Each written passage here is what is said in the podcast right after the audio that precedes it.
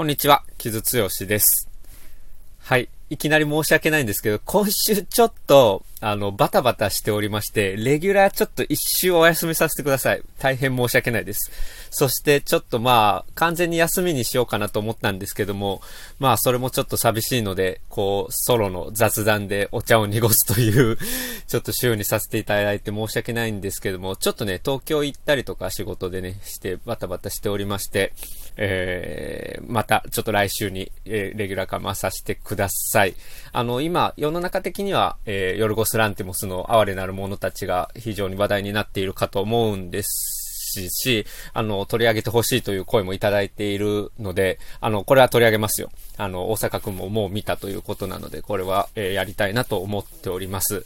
で、それはさておき、その東京はまあ仕事で行ったんですけど、アンドリュー・ヘイのね、異人たちの、えー、死者に行かせていただきまして、えー、見ました。去年東京国際映画祭では見られなかったので見ましてですね、まあ僕が一番今年楽しみにしていた映画の一つと言っても過言ではない、えー、ものだったんですけれども、あのね、もう本当にアンドリュー・ヘイの映画になっているなというのが本当に一番思ったことですね。あの、まあ、山田太一さん原作で、で、大林信彦さんが、えー、映画化してますし、僕もそれは、えー、結構前に見てはいるんですけれども、えっとね、思った以上にアンドリュー・ヘイがすごくパーソナルなものとして捉えていて、まあ本当にまあ原作の物語の設定を取りながら、えー、基本的にテーマはね、もう本当にゲイの、都会に生きるゲイの孤独にフォーカスしてるんですよね。だからまあそれが、うんまあ、どのように日本の観客に受け入れられるのかなっていうことは少し考えはしましたけれども、でもちょっとその、個をめぐるパーソナルな映画としてはちょっとね、ずば抜けていて、ちょっと圧倒されましたね。うん。というのが、まあ、偉人たちで、まあ、この偉人たちに関してはもちろん公開されるタイミングでしっかりやりたいなと思っているので、今日は雑感に留めておこうとは思うんですけれども、まあ、そういうゲイの人生のパーソナル、あるいはゲイの人生の孤独っていう意味で言うと、まあ、アンドリュー・ヘイもし見たことがないという方がいらっしゃったら、えっと、ウィークエンドをね、やっぱり、あの、見ておくといいかなと思いますね。えー、荒野にて、えー、2017年のものとかのニュアンスとかも近かったりとか、あるいは、えー、放題なんだったっけ ?45 years、えー、さざ波かな？の、もう、まあ、そのあるリレーションシップにおける、まあ、孤独感みたいなものがテーマになっているので、まあ、そのあたりっていうのと、かな、えー、すごく通底しているので、アンドリュー・ヘイのフィルモグラフィーチェックしておくっていうのがすごく重要かと思うんですけれども、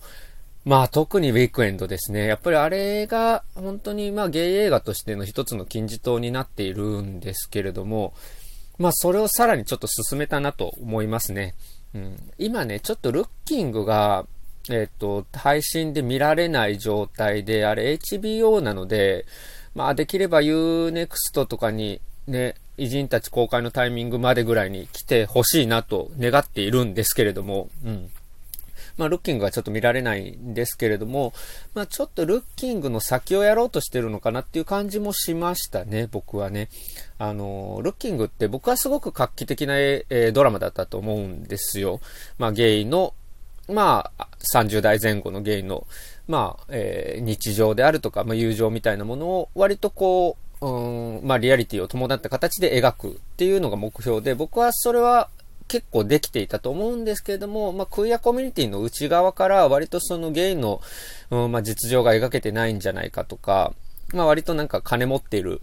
ね、なんかゲイのちょっとキラキラした日常なんじゃないかみたいな言い荒れ方もあったんですけど、だからそこで、ちょっとやっぱコミュニティに対しての、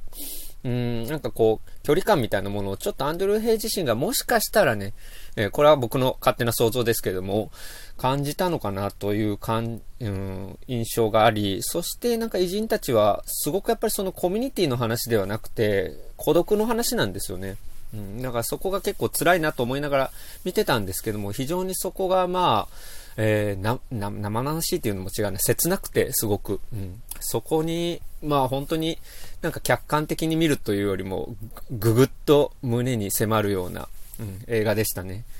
はい。ということで、まあ、アンドリュー・ヘイの偉人たちは、まあ、今後も注目していただきたいなと思いますね。で、まあ主演よ、主演4人というか、あの、俳優が4人しか出てこない映画なんですけど、基本的にね。もう4人全員素晴らしいんですけど、うん、まあ、その今一番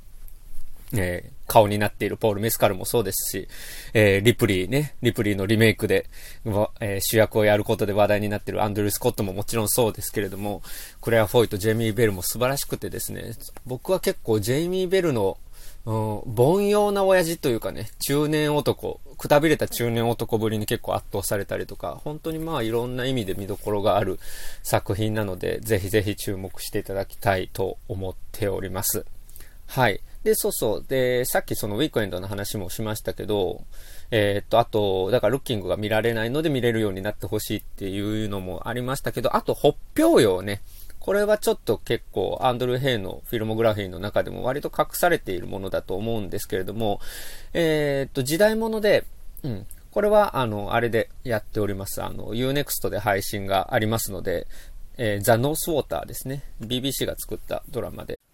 で、それもやっぱり同性愛の要素が出てきたりするドラマなので、本当にまあアンドルー・ヘイはセクシャリティっていうものをどういう風にまあ描くのか、繊細に扱うのか、あるいはパーソナルに扱うのかっていうのをやっぱりすごく中心に置いてる作家だと思うので、まあ、そのあたりよくわかるので、そんなに長いドラマでもないので、これも異人たちまでに、えー、見ておくのもいいかなっていう気はしますね。はい。そんなところでしょうかね。なので、まあ異人たちに向けていろいろアンドリュー・ヘイ盛り上げていきたいなと個人的には思っております。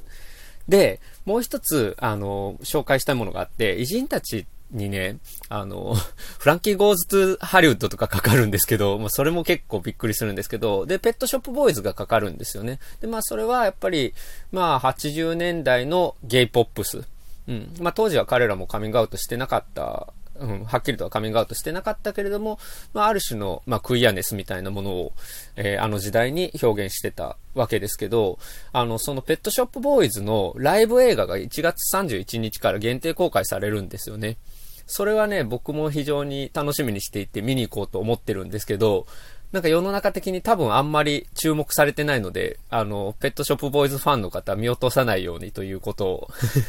言っておこうかなと思いますね。あの、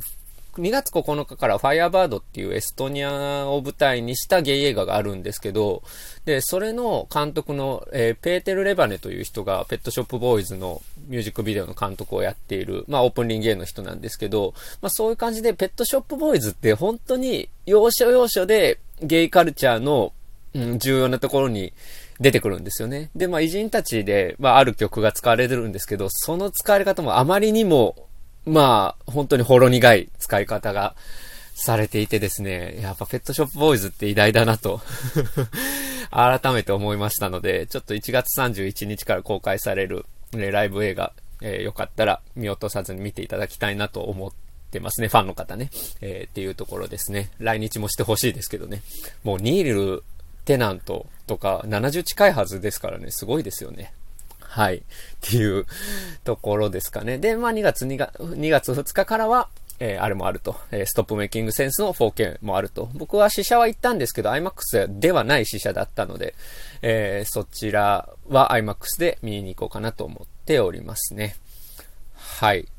っていう感じですかね。ちょっとそういう感じで駆け足で今後公開の作品について喋、雑談という形でちょっとお茶を濁させてもらったんですけど、えっと、2月2日からはあと注目で言うと、えっと、ば、なんと言ってもバス・ドゥボスの2作ですね。えー、ヒアーとゴーストトロピック。このあたりはやっぱチェックしていただきたいなというところで、まあちょっと遅れてでもここで喋れたら喋ろうかなとは思ってますね。はい。ちょっとそういう感じで今週はこういった、えー、急遽雑談で申し訳ないんですけど、土曜日に、えっ、ー、と、大阪くんと二人でやった雑談も、えー、アップしていて、それは、まあ、ダラダラしてるんですけど、40分以上あったりして長かったりするので、で、僕が2月に見た、え、2月公開の試写で見た作品なんかもちょっと軽く紹介してますので、まあ、そちらもちょっと代わりなどに聞いていただければいいかなと思います。すみません、ちょっとこういう週はこういう形で、え、失礼しようかなと思いますね。えっと、最近の仕事で言うと、えっと、Find Your Colors with 東京レインボープライド、ブルボンヌさんのいつもの、えー、ラジオ番組ですね、に今週と、えー、次週と出演していて、えっと、先週は、えー、あれについてです、えー、ファイアバード、うん、そのゲイ映画のファイアバードと、あと、ペットショップボーイズのライブ映画紹介してますので、そちらも良ければ、えー、ラジコなどで聞いていただければなと思います。で、あと、そうだ、大阪に、近辺にお住まいの方はですね、2月4日の日曜日のお昼から、えっ、ー、と、アルフォレコードというすごく素敵なお酒も飲めたりするようなレコード屋さんがあるんですけど、そこでフォークに、フォークミュージックに特化したナイフスプーンっていうイベントがえー、あるんですけれども、それに呼んでいただいて、ちょっと DJ させてもらって、フォークソングをかけようと思ってますので、まあ、よければレコード、ミニがてら、お酒飲みがてら遊びに来ていただければなと思います。僕は6時過ぎぐらいからの出番になるかと思いますので、まあ、大阪在住の方よかったら遊びに来てください。はい。そんなところでしょうか。ちょっと今週はこういったちょっとイレギュラーな形で申し訳ないんですけれども、また来週はちゃんとやろうと思ってますので、えっ、ー、と、哀れな者たちなどなど皆さん注目してみてください。今週は哀れな者たち、えー、ゴーストトロピックヒア、バスドゥボスの日本などなど要チェックですね。はい。という感じでした。ではでは、ちょっと今回は短くて申し訳ないですが、えー、こんなところで失礼いたします。また来週。